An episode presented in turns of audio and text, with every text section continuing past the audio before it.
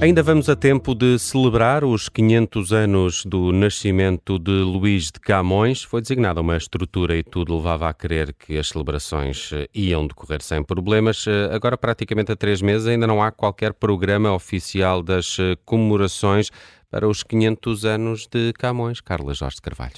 Em maio de 2021, o governo português anunciou a intenção de assinalar os 500 anos do nascimento de Camões.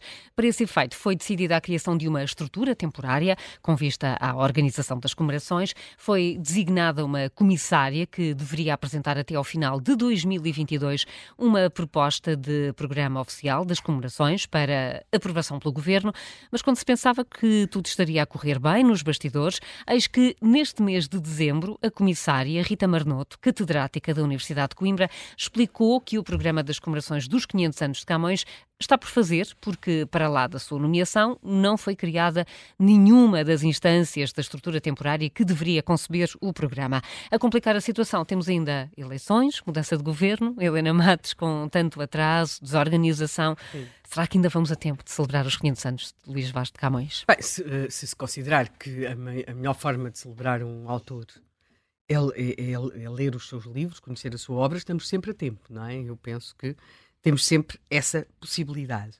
Agora, vale a pena recuar essa resolução do Conselho de Ministros 52-2021, de 11 de maio, porque ela está repleta daquela linguagem mais ou menos épica que, que associamos geralmente a este tipo de comemorações. Diz-se, assinalam-se entre 2024 e 2025 os 500 anos do nascimento de Luís Vaz de Camões, expoente maior da literatura portuguesa e símbolo da vocação universalista da nossa língua e da nossa cultura.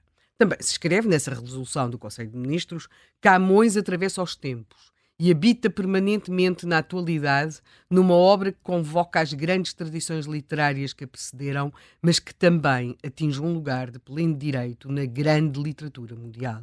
Evocar Camões é demonstrar como a língua portuguesa e a literatura que nela se expressa se formaram em diálogo com outras geografias. A obra de Luís de Camões representa um momento definidor e medial na literatura portuguesa. Agora acrescento eu, eh, esta é uma resolução com, com, com vocabulário à altura.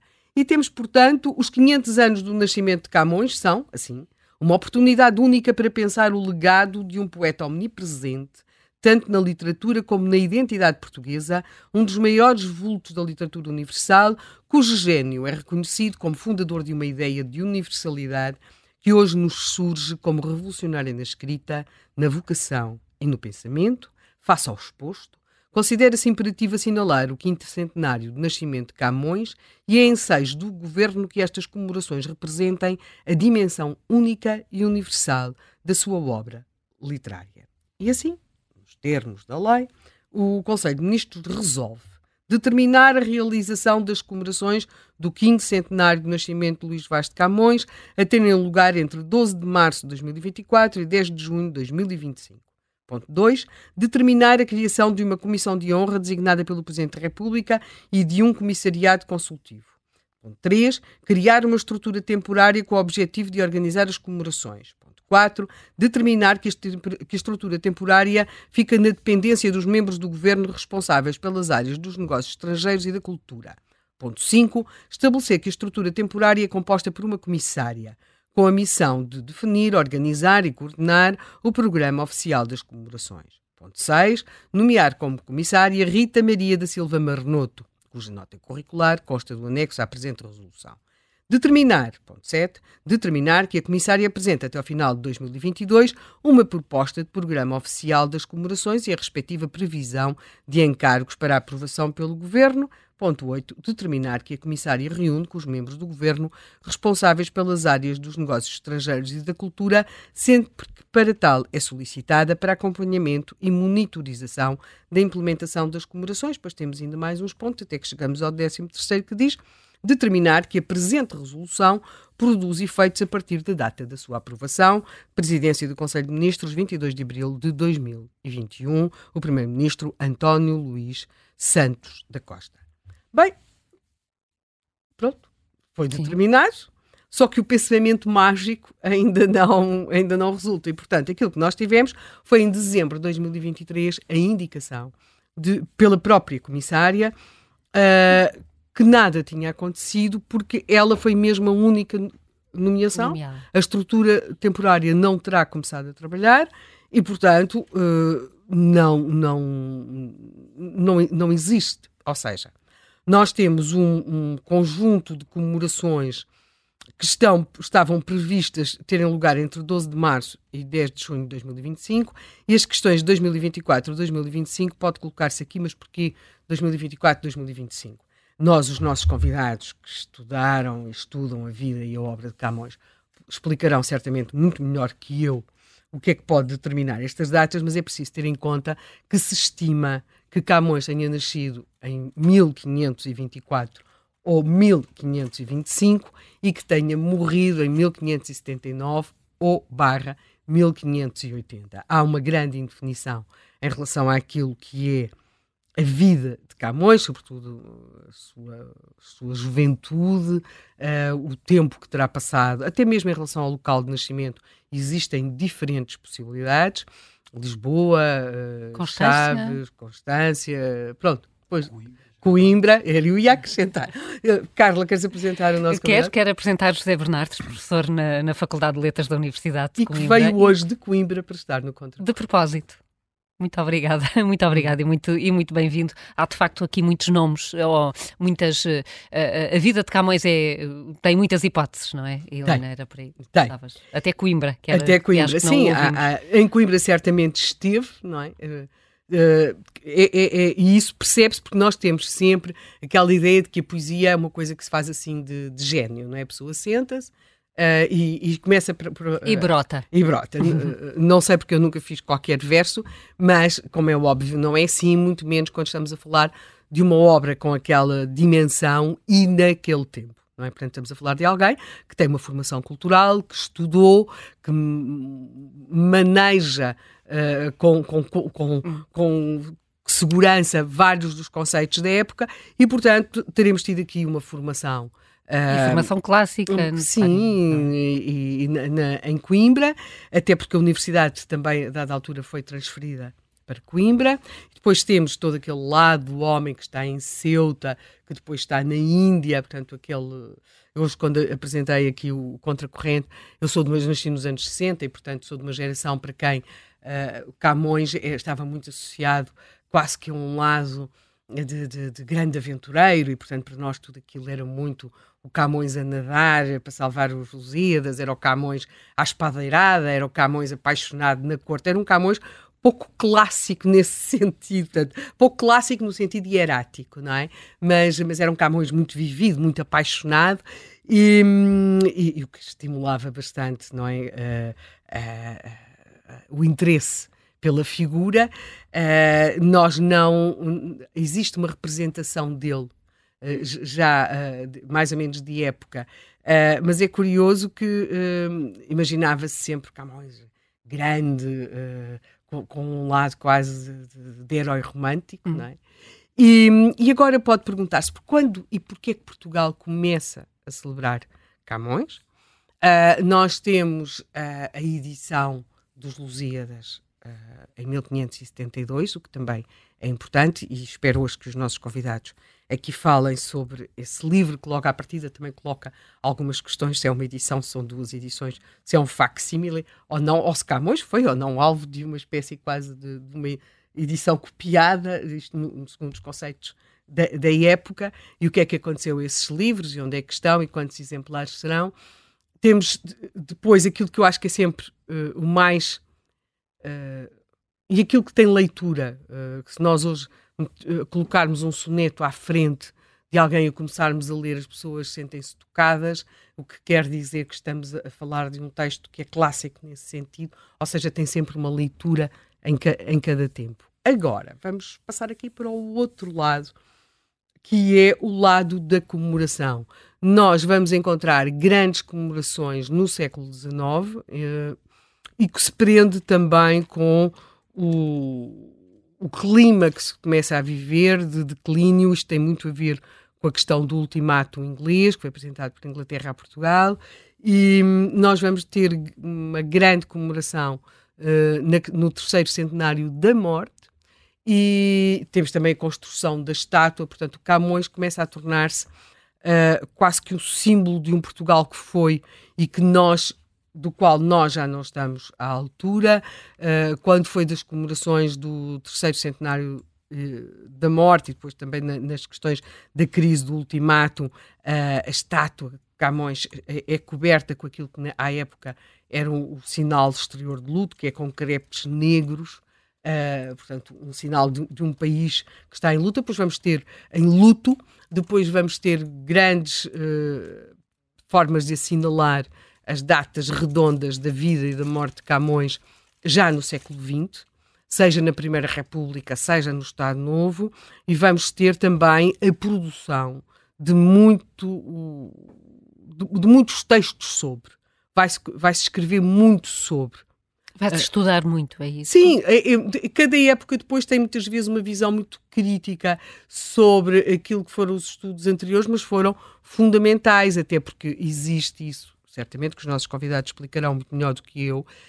Não é possível ou, ou dizer, sobretudo naquilo que são as a parte poética, não os Lusíadas, com certeza há, existia um conjunto de, de, sonetos que se considerava que tinham sido, eram da autoria de Camões, e depois havia outros que se estimava que fossem da autoria de Camões, mais ou menos, e com polémicas entre diferentes autores. A definição aqui de um corpus do que é de Camões ou do que não é de Camões não é irrelevante, tanto foi-se foi -se investigando, foi-se produzindo muito.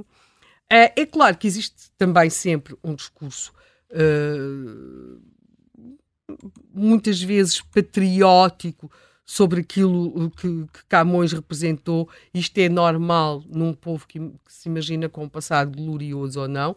Eu, por exemplo, acho talvez dos momentos mais interessantes de evocação de Camões acontece no final de um romance do Essa de Queiroz, O Crime do Padre Amaro. O Crime do Padre Amaro acontece em Leiria, mas ele acaba em Lisboa. E acaba em Lisboa, uh, exatamente ao pé da estátua Camões, ou seja, tudo aquilo era uma Lisboa, uma Lisboa suja, de casas de penhoras, de entradas de tabernas, um bairro de prostituição e de crime, tudo aquilo ali à volta, e depois havia alguém que dizia vejam toda esta paz, esta prosperidade, este contentamento. Meus senhores, não admira realmente que sejamos a inveja da Europa. E o homem do Estado, os dois homens da religião, todos três em linha, junto às grades do monumento, gozavam de cabeça alta esta certeza gloriosa da grandeza do seu país. Ali, ao pé daquele pedestal, sob o frio olhar de bronze do velho poeta, ereto e nobre, com os seus largos ombros de cavaleiro forte, a epopeia sobre o coração, a espada firme, cercado dos cronistas e dos poetas heróicos da antiga pátria, pátria para sempre passada, memória quase perdida. Eu acho que o melhor do crime do Padre Marco, na minha opinião, não é assim um grande romance, é mesmo o, o, esta é a mesma forma como acaba esta qualquer, qualquer pessoa que tentou alguma vez escrever alguma coisa percebe que escrever isto de pátria para sempre passada, memória quase perdida, não não está ao alcance de todos. Quer dizer, é, é, é, é alguns conseguem, outros não. Pronto, e, e, tem, e, tem, muito a ver com isto, não é? Esta ideia deste poeta uh, ereto e nobre, com os seus largos ombros de cavaleiro. Provavelmente Camões não foi nada assim, não é? Ele certamente combateu, uh, mas provavelmente se calhar não era assim tão alto quanto nós imaginamos. Mas há toda uma composição desta imagem, porque nós vamos precisando uh, deste poeta. Que, os, todos os povos têm de ter figuras que são, que são cruciais uh, na criação da sua identidade. E este Camões é de alguma forma alguém à qual Portugal se vai associar. Note-se que o Dia de Portugal é dia de Camões e das comunidades. Nós temos como um poeta como o, o símbolo do nosso Dia Nacional. Portanto, homenagens nesse sentido não têm faltado a Camões. Esperava, sem dúvida, até porque agora é mesmo uma data redonda, que são os 500 anos, que este ano, e se fosse particularmente, eh, que este período agora fosse particularmente assinalado, daí que tenha assim caído quase como uma notícia inesperada, esta de que as comemorações para os 500 anos de Camões não estão preparadas, mas para lá disso, para lá das homenagens e da retórica política e da retórica do momento, nós também precisamos de saber se Camões tem leitores. Vamos tentar perceber isso. Já apresentámos o professor José Bernardes, da, da, da, Faculdade de Letras da Universidade de Coimbra. Agora, mais, mais uma vez, uh, agradeço o facto de ter vindo uh, diretamente aqui para, para os estúdios da Rádio Observador sobre isso. Camões ainda tem leitores, para além dos alunos que são obrigados a estudá-lo no, no, no, fim do, uh, do segundo ciclo, creio que é assim, no nono ano. Antes de mais, um bom dia. bom dia à Helena Matos, que tenho hoje o gosto de conhecer. Um bom dia aos meus amigos que estão no estúdio. Um, depois daquilo que a Helena Matos acaba de dizer, uh, o que é que, como é que eu posso responder à pergunta que me coloca, que é a pergunta central. Uh, os portugueses contactam com Camões na escola e, e depois não continuam a ler os Lusíadas pela vida fora. Não, não conheço muita gente que tenha os Lusíadas uh, à cabeceira. cabeceira. Os Lusíadas são um livro, digamos, de veneração, uh, mais do que de leitura corrente. Uh, agora, é uh, importante dizer, e isto pegando numa nota que a Helena Matos acaba de dizer, quando é que Camões começou a ser uh, celebrado?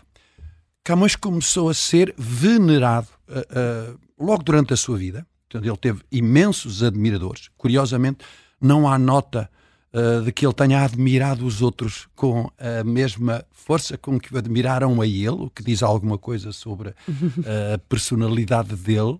Portanto, é verdade não... aquela rivalidade com Caminha? Uh, essa é, é, uma rivalidade conjeturada, como muitas outras coisas. Não temos nenhum indicador Quem seguro. era Ana Tércia, nem a... a grandeza de Camões necessariamente que fazia sombra a muita gente. Isso é inevitável e, portanto, ou caminha ou outros. Agora, nós temos eh, testemunhos de muitos poetas contemporâneos dele que o veneraram. Uh, e não temos, uh, contrariamente, uh, da parte de Camões, notícia de retribuição.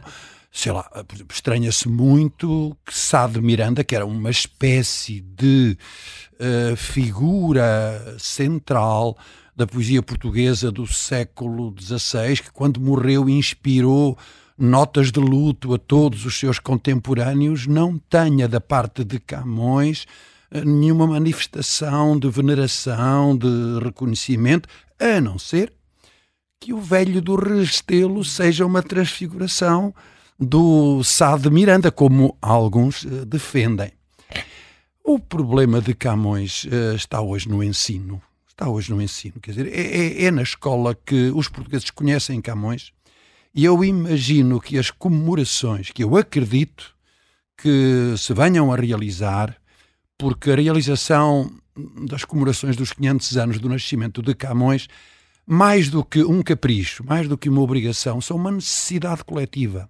Eu acredito, mesmo com estes atrasos todos, que as comemorações uh, venham a ocorrer, já com algum atraso, que eu não compreendo, uh, mas enfim. E penso que uma das dimensões mais importantes que essas comemorações podem ter é a dimensão do ensino. É preciso pensar a maneira como Camões está nas escolas hoje. Camões esteve lá sempre, sempre. Desde que os programas de português foram uh, oficializados uh, em meados do século XIX, Camões nunca saiu. Há autores que entram e saem, sobretudo os, contempo os contemporâneos, sempre que há uma remodelação de programas de português, há uma guerra para que a Sofia tenha mais representação do que Torga ou do que Eugênio de Andrade e, e nunca ninguém beliscou Camões. E, e uh, houve, no, no, princípio do século XXI, um ministro que tentou beliscar Camões, tirando Camões do nono ano e teve que retroceder, porque embora ele tenha tomado essa decisão no princípio do verão, quando o país já está a banhos e pensando que aquilo passava uh, despercebido, uh, as pedras da calçada levantaram-se em protesto uh, e, e Camões teve que voltar ao nono ano, onde anda hoje está. Hoje está no nono ano e no décimo segundo ano. E uma das questões que têm de ser colocadas, respondendo diretamente à questão que me coloca, é assim, a maneira como se ensina Camões, sobretudo no nono ano, uhum. é de forma a criar gosto e memória positiva de Camões, ou se é de molde a, a criar uma sensação de saciedade e até de relutância em relação a Camões. Mas porquê? Porque se estuda demasiadamente a métrica e menos eh, a emoção que a lírica e, e os Lusíadas suscitam, é isso? Está muito centrada. Essa ideia naquilo... de que se estuda a métrica e de que se dividem orações. Uh, uh, é uma ideia um bocadinho, deixe-me dizer-lhe, uh, mítica. Quer dizer, nunca foi bem assim, nunca foi bem assim. Quer dizer, isso é uma caricatura da maneira como se estudavam os Lusíadas. Agora, nós podemos encontrar muita gente que dê testemunho disso. O meu estudo, o meu contacto com os Lusíadas foi a divisão de orações. Eu não sei se essas pessoas são representativas da maior parte das pessoas, tudo depende dos professores que se encontram. Dos professores que se encontram. Há muitos professores que ensinam hoje Camões que nunca estudaram Camões na formação inicial. Não sei se. Isso é possível? é, é, é um, muito um possível. E não só é muito possível, como é muito corrente. É muito corrente. É muito corrente. E isso diz alguma coisa da maneira como Camões está presente eh, no ensino superior e, e na formação de professores. E mais, depois há a formação contínua. E se uh, formos fazer uma pesquisa nos centros de formação contínua que estão espalhados pelo país todo, de norte a sul, na esperança de lá encontrarmos hoje uh, ações de formação sobre os textos de Camões. Eu diria que essa procura se faz em vão, não encontramos nada. Quer dizer, um professor que tem que ensinar Camões e que queira uh, rejuvenescer os seus conhecimentos sobre Camões. Rejuvenescer não é necessariamente para saber mais, é para revitalizar o seu entusiasmo, porque não se ensina Camões sem entusiasmo. Camões é um autor que requer entusiasmo. Pode-se ensinar outros autores uh, de peito frio. Uh, com Camões isso é praticamente impossível. Então, se houver um colega uh, que ensine Camões e que tenha tido uma formação inicial sobre Camões há muitos anos e queira agora procurar uma ação de formação sobre os Lusíadas ou sobre a lírica, vai aos centros de formação espalhados pelo país, encontra inúmeras ações de formação, a maior parte delas dedicadas às tecnologias digitais, e não encontra uma ação de formação sobre Camões.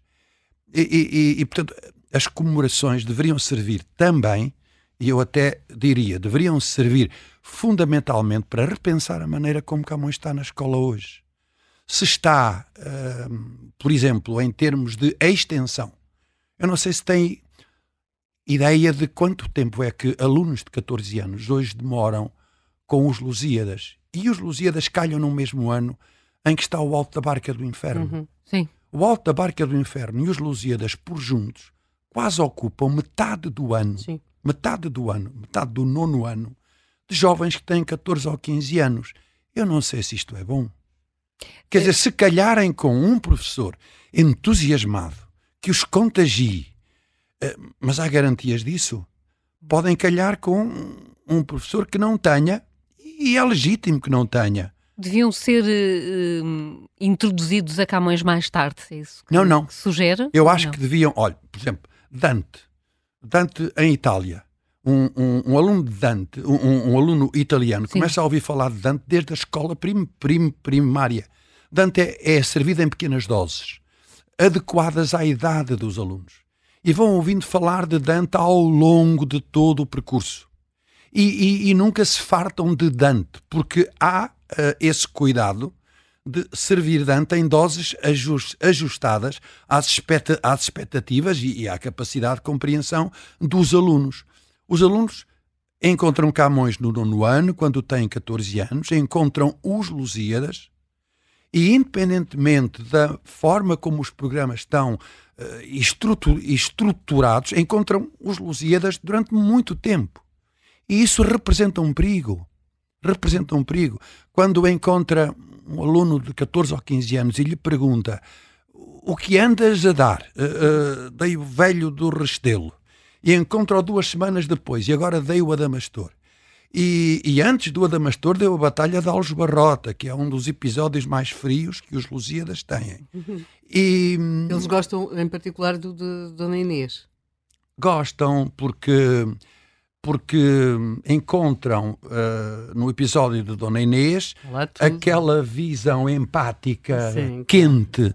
O, o, o, que está nos Lusíadas é a versão camuniana de Inês, quer dizer, Inês é uma parceira de Camões no, no, no, na infelicidade amorosa e, e, e, portanto, gostam.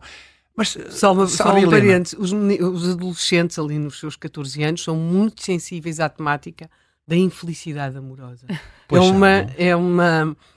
Se nós eh, falarmos do mesmo assunto a alunos mais velhos, eles são muito mais discretos e retraídos na questão da, da felicidade ou da infelicidade amorosa.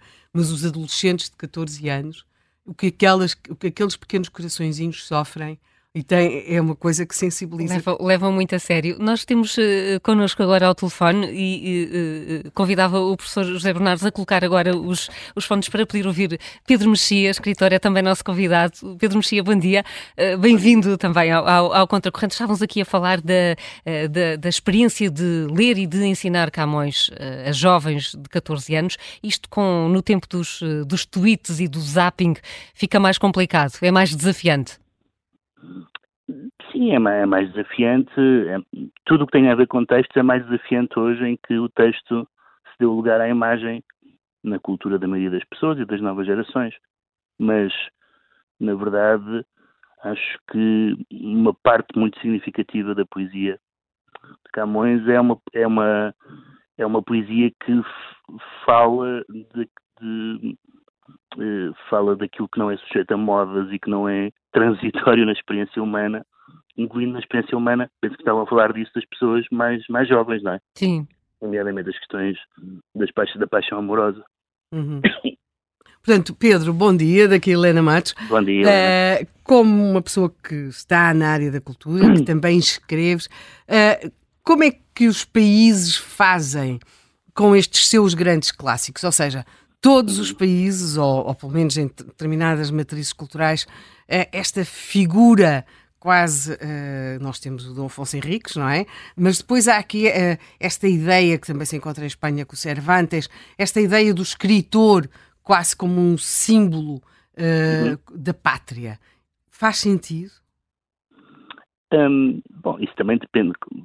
Faz sentido, faz todo o sentido, uhum. porque uma pátria também é uma uma língua uma, uma língua não é portanto nesse sentido é, é óbvio que celebrar uma, uma, uma pátria é celebrar uma língua Perdão, estou indo aqui num fim de constipação. Estamos todos. Estamos todos a lidar com Estamos todos. É uma, é uma, é uma circunstância partilhada por todos. Muito bem, mas, mas dizia eu que faz sentido, mas também tem a ver com o contexto de, e isso é diferente de país para país, da, do à vontade com que cada país lida com a celebração das suas glórias, não é? Há países onde isso é uh, manifestamente maximalista, outros são mais envergonhados e, evidentemente, nos últimos anos temos lidado com um fator novo que é uma espécie de embaraço ou vergonha histórica, não necessariamente em relação aos poetas, coitados dos poetas, mas em relação àquilo que eram antigamente considerados os heróis nacionais de várias, uhum. em várias áreas, nomeadamente na política, no caso português dos, dos descobrimentos, etc. E, portanto, isso criou uma, um ruído uh, adicional. Além do mais, uh, essas coisas nem sempre funcionam nas lógicas de importação e, portanto, nós fazermos o que fizeram outros. Eu acho que as polémicas que têm havido nos últimos anos acerca do Panteão Nacional são uma polémica um pouco mimética, no sentido em que, na verdade, uhum. até há muito pouco tempo ninguém falava disso, ninguém queria saber quem é que estava no panteão. Uhum. Estão no panteão pessoas que para Sim. nós são óbvias. E outras não tão óbvias. Não são. E, portanto, e não há nenhuma justiça nisso, nem parece que o panteão faça parte do, do com todo o respeito, naturalmente, pelas pessoas que lá estão e pelo lugar em si, que faça parte da, digamos, do, do, do fundamental da nossa vivência patriótica, ou o que quer que seja, e portanto também não vale a pena criar falsas polémicas, digamos assim. Uhum. Mas em relação aqui à figura de Camões, nós percebemos que, uh, e, e, já foi uma expressão que foi usada aqui no, no estúdio, que é provavelmente ele hoje, ou, ou pode-se falar mais de um poeta mais venerado do que lido. Isso é verdade para todos os escritores mortos. Na verdade, acho que, acho que os escritores tendem a tornar-se estátuas, não é? Os, os, grandes escritores, aqueles de que ainda nos lembramos, uhum. tendem a, a tornar-se estátuas.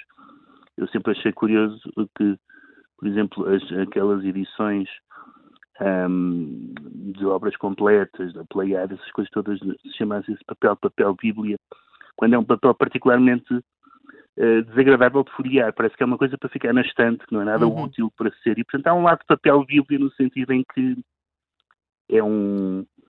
São ícones, são, são muito utilizados para citações de discursos políticos ou para coisas desse género, uh, mas depois não tem muitos deles. Há exceções, há exceções, talvez o essa seja o, o caso mais uhum. evidente. Claro que as pessoas têm uma noção, apesar de tudo, do Camões e da poesia do Camões, e houve, muita série, houve uma série de fatores contemporâneos que ajudaram a isso. Um deles, uh, não pequeno, foi a, o facto da Amália ter cantado poemas do Camões, até por causa da influência do Alain Alemã. Uh, isto parece um pouco anedótico, uhum. mas, é, mas é factual que chegou a outro tipo de, de pessoas e outro tipo de público. Mas eu diria que a memória, há uns tempos o, o João Canis fez um filme sobre o Raul Brandão, uhum. em que ia para Guimarães perguntar para as pessoas na rua se sabiam que era o Raul Brandão, e ninguém sabia. Uh, e houve muitas pessoas que ficaram muito indignadas e tal. Mas isto podia-se fazer com qualquer escritor, eh, quem é que sabe quem é o José Rodrigues Miguel, ou seja quem for, o António Patrício, ou, enfim, uhum. alguns dos escritores importantes do século XX. Eu sou um pouco cético quanto à memória dos povos sobre os seus escritores, a não ser como uh, referências genéricas, nomes de ruas ou papel bíblico. Uhum. Mas, contudo, o, o Camões tem-se conseguido libertar sim, dessa claro, espécie claro, de lei dos bustos. Não, que... o Camões, sim, sim, sim. O Camões é uma exceção, é uma exceção porque, uh, historicamente, porque, porque há essa identificação com, com, com uh, os Lusíadas como uh, poema, enfim, poema nacional. Uh, mas eu acho que. E porque, se calhar, desculpa que te pergunto Sim, aqui claro. uma coisa: a Amália conseguiu cantar uhum. Camões, uhum. uh, o Zé Mário Branco cantou uh, Camões. Agora, está, estava difícil se eles resolvessem cantar Guerra Junqueiro, não? Que, que, recordo, teve um funeral impressionantíssimo Sim. em Lisboa. Eu, eu, costumo dizer às pessoas que conheço e que são escritoras uhum. que uma das melhores lições de humildade é ler o extraordinário, a extraordinária descrição do cortejo fúnebre de Guerra Junqueiro, Sim. porque foi, foi, foi, foi uma coisa gigantesca, quase tão falta. gigantesca quanto o esquecimento que agora cai sobre Sim. o mesmo. Guerra Junqueiro. Falta, falta saber que que porcentagem das pessoas estavam lá pela política ou pela poesia, não é? Estavam quase todos pela política. política. Portanto, isso há também esse fator de correção. Mas de facto as pessoas, uh, insistindo um pouco aqui na minha nota, uhum. sei lá, o primeiro poeta português que se falou fora de Portugal para ser candidato ao, ao, ao Nobel de Literatura foi o Eugênio de Castro. Uhum. Hoje em dia é quase impossível encontrar um livro de Eugênio de Castro a não ser no Alfarrabista. Uhum. Uh, e portanto, sim, eu, eu, acho que há, eu acho que de facto o, o, o Camões consegue ser, consegue ser recuperado de várias formas, não tem tido muita sorte com o cinema, é uma das áreas em que, em que, não tem em que não tem sido muito feliz. Há o, há o filme assim. de Leitão de Barros, pois, mas é que muito... durante muitos anos passava invariavelmente no dia 10 de junho na televisão. Sim, sim. Antes, de, antes dos canais privados. Mas essa aposta, essa aposta uh, do Estado Novo em filmes históricos não, enfim, não é muito estimulante uhum. do ponto de vista cinematográfico, não é assim o, a coroa de glória do cinema português. Uh, propriamente. Nem sequer do Leitão de Barros, quer dizer que tem. Nem sequer do Leitão de Barros, que aliás é um, é um ótimo cineasta, mas, mas não, não necessariamente pelos filmes históricos, ou não certamente pelos filmes históricos. Uh, uh, e portanto, há no caso do Camões uma série de elementos além do mais, que o distinguem de, do nosso entendimento do que é, e eu acho que isso é fascinante, do nosso entendimento do que é um poeta. Por exemplo, outro dia li recentemente que hoje em dia nos Estados Unidos e Inglaterra entre 80% a 90% dos poetas são professores universitários. Uh, não sei se isto é verdade, se isto é credível, mas é credível, é com certeza, dadas as notas biográficas uhum. dos livros dos poetas contemporâneos. Uh, a ideia de um poeta que deve tanto à vida quanto aos livros, uh, como é o caso do Camões, é, um, é, uma ideia muito fascinante e muito contracorrente, ou seja, alguém que tinha obviamente uma cultura que é visível naquilo que escreve, e leituras e conhecimento da poesia europeia e dos clássicos e tudo mais, mas cuja, cujo apelo da experiência é fortíssimo, da, da, da, das viagens, dos, dos desastres, dos, dos, dos desacatos, das, enfim, uma vida aventurosa e até um pouco marginal em alguns aspectos. E isso é isso, isso parece um modelo um pouco que já está que já pertence a outra época, de certa forma. Eu acho que uhum. isso é, é, é muito fascinante. E essa, mesmo, mesmo, mesmo a questão dos, dos, dos descobrimentos, eu agora paro sempre a pensar qual é a palavra que se pode dizer, mas vou dizer aquela que continua, que foi que aprendi, portanto, descobrimentos. Eh, na verdade, os Lusíadas têm ao mesmo tempo páginas de exaltação e páginas de, de autocrítica, é? de crítica de, dos descobrimentos. E, portanto, como aliás o Gil Vicente, como aliás o Sá de Miranda, portanto, a literatura portuguesa nunca foi simplesmente eh, um arauto do, das glórias de Portugal, mas uh, muitas vezes falou dos, dos, dos desastres da Índia é? e, de outras, e de outras uh, e, enfim, do lado B da, da, da, da expansão. Uhum. Uh, e, portanto, eu acho que, na verdade, o Camões o que tem é que é um poeta, perdão, não tendo heterónimos como tem o Pessoa, é, é muito diversificado, tem muitas. Pode-se chegar ao Camões e pode-se eh, uma pessoa pode, por exemplo, não ter interesse pela época e ter pela lírica, eh, valorizar o Camões, sobretudo, amoroso e sensual, ou o Camões metafísico. Portanto, há, há muitos, há muitos Camões uh, e isso também é muito fascinante. Olha, Pedro, e apenas para acabar, e aqui, uh, aqui é quando referias aí a questão do, do, do, do da, da forma como hoje Existe alguma dificuldade uh, quando se regressam a esses textos que foram uhum. os clássicos, por questões que se prendem com a realidade muito concreta, seja como as referências Sim. aos descobrimentos, as referências à escravatura? Uhum. Vamos lá ver uma coisa. Tu achas que a poesia. Uh, quer dizer, que se pode submeter a poesia e a ficção também, mas uh, a, a, uma leitura como se estivéssemos a ler o Diário da República, quer dizer, estamos a falar de outros níveis de linguagem, de representações simbólicas, um, e, e, de repente queremos aplicar a, a, a, textos literários grelhas de leitura como se estivéssemos ali a ler a, a, bula do, olha, dos medicamentos para a gripe, que se calhar estamos todos a tomar hoje. Sim, eu acho que há, há dois erros muito comuns em relação à, à recepção da literatura. Uma é, é, uma é evidentemente, fazer uma crítica uh, ou uma abordagem totalmente não literária à literatura, portanto, é, é tratar a literatura apenas como documento das ideias do autor ou das ideias do período, o que, sendo evidentemente interessante e até útil, uh, esvazia a literatura daquilo que distingue a literatura, que é um uso específico da língua, que não se confunde com um relatório ou com, uma, ou com o Diário da República. Um, e há também um, a, a, ideia de, de, de, digamos, de submeter uh, os textos literários a uma grelha valorativa atual, hum. é que, por um lado, eles não têm que submeter, naturalmente, porque foram escritos noutra época, e, em última análise, eu acho que esta segunda parte é mais importante do que, do que a primeira, não é preciso, uh, para nós aderirmos a um texto e nos entusiasmarmos, comovermos, seja o que for com ele, termos qualquer espécie de adesão ideológica ou, ou, ou, ou, empática, não é empática, empática é bom, é empática no sentido de, identificação, não temos que nos identificar com o texto, ou seja, uhum. ninguém precisa de ser católico para ler a Divina Comédia, uhum. não, não é preciso, não é preciso, ninguém precisa de ser homossexual para ler o Lorca. Uhum. Não, não, há nenhuma, não há nenhuma, não há nenhuma uh, exigência de literatura para que nós sejamos igual, iguais às personagens ou aos autores. Ou aos autores. E perder-se essa, essa, noção a um empobrecimento daquilo que me parece que é a literatura. E, portanto, o Camões em muitas coisas pensava de uma forma diferente de nós. Acho que, acho que nós ainda hoje somos capazes de valorizar uh, a novidade. Inicial era um homem da sua época, mas também, era um, mas também havia uma novidade na época que é a novidade que é a reivindicação da experiência, uhum. uh, uh, de ver o mundo, de experimentar as coisas pela primeira vez, etc. O pensamento utópico que está nos Lusíadas e não só, tudo isso ainda é muito entusiasmante nada, nada disso é velho, nada disso é ultrapassado ou, ou outras palavras que não têm muito cabimento na literatura.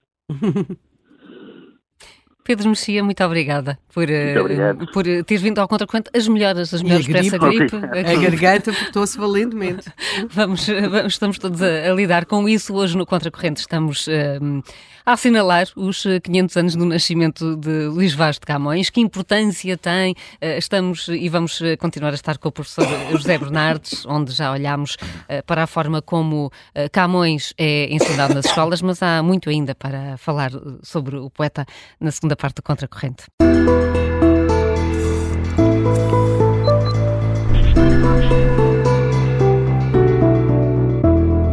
Esta é a segunda parte do Contracorrente, com a Helena Matos e hoje a olhar para os 500 anos de Camões. Vamos ou não ter comemorações oficiais e também como é que os portugueses olham para este escritor, este poeta, a forma como é ensinado. Eh, já há pouco tivemos aqui também connosco o escritor Pedro Mexia. Em estúdio está o professor eh, José Bernardes, professor da Faculdade de Letras da Universidade de Coimbra. Vamos receber mais eh, convidados, mas convidamos também os ouvintes a participar participarem através do 91 002 4185 91 002 4185 é o número de telefone aqui para as participações do Contracorrente de hoje. E daqui a pouco vamos começar a ouvir os nossos ouvintes, mas retomamos a conversa com o professor eh, José Bernardo, até porque eh, ouvimos eh, na última hora o Pedro Mexia a dizer que Camões tem diversas camadas e podemos focar-nos mais numa do que noutra, mas ao mesmo tempo aquela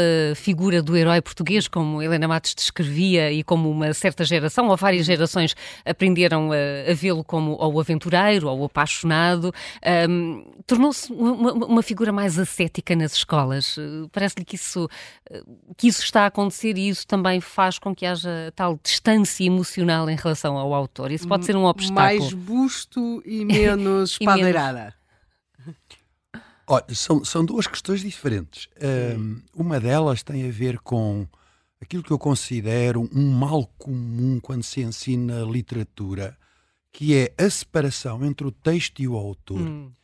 Uh, é uma, é uma tendência questão. que hum. vem desde os anos 80 e eu acho que tem feito mal à possibilidade de os alunos aderirem uh, empaticamente ao texto, porque para eles já não existe o autor, existe um texto que vem transcrito no manual em pedaços.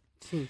E, e os a alunos gostam. do livro, do objeto livre. Exatamente. Também. Por exemplo, os Lusíadas, ninguém, nenhum aluno hoje tem um exemplar, hum. porque uh, as instâncias vêm transcritas no manualzinho e explicadas. Eu não sei se isso, se isso é bom. E, havia, e, há edições que são patrocinadas até pelo, pelo Instituto Camões e não só, de vários autores portugueses, Camões é um deles.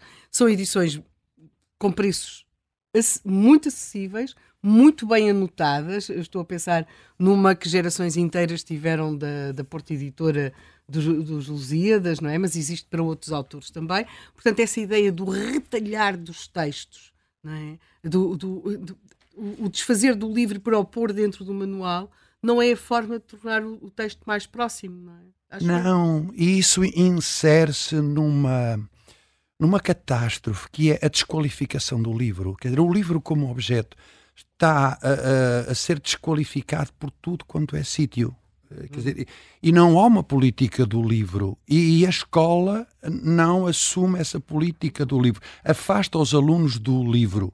Uhum. Uh, tal como os alunos recebem, uh, vão ao supermercado e compram covetes de bifes que não têm ideia de que vêm de um frango inteiro que já saltou e comeu, pensam também que aquele excerto que vem no manual é, digamos assim, o todo, e não é o todo, é, é uma parte. Mas eu queria voltar à pergunta que me colocou para sublinhar dois aspectos que justificariam uma maior atenção às comemorações. É o aspecto agregador da figura de Camões. O Pedro Mexia, Mexia assinalava isso quando considerava que Camões é uma exceção.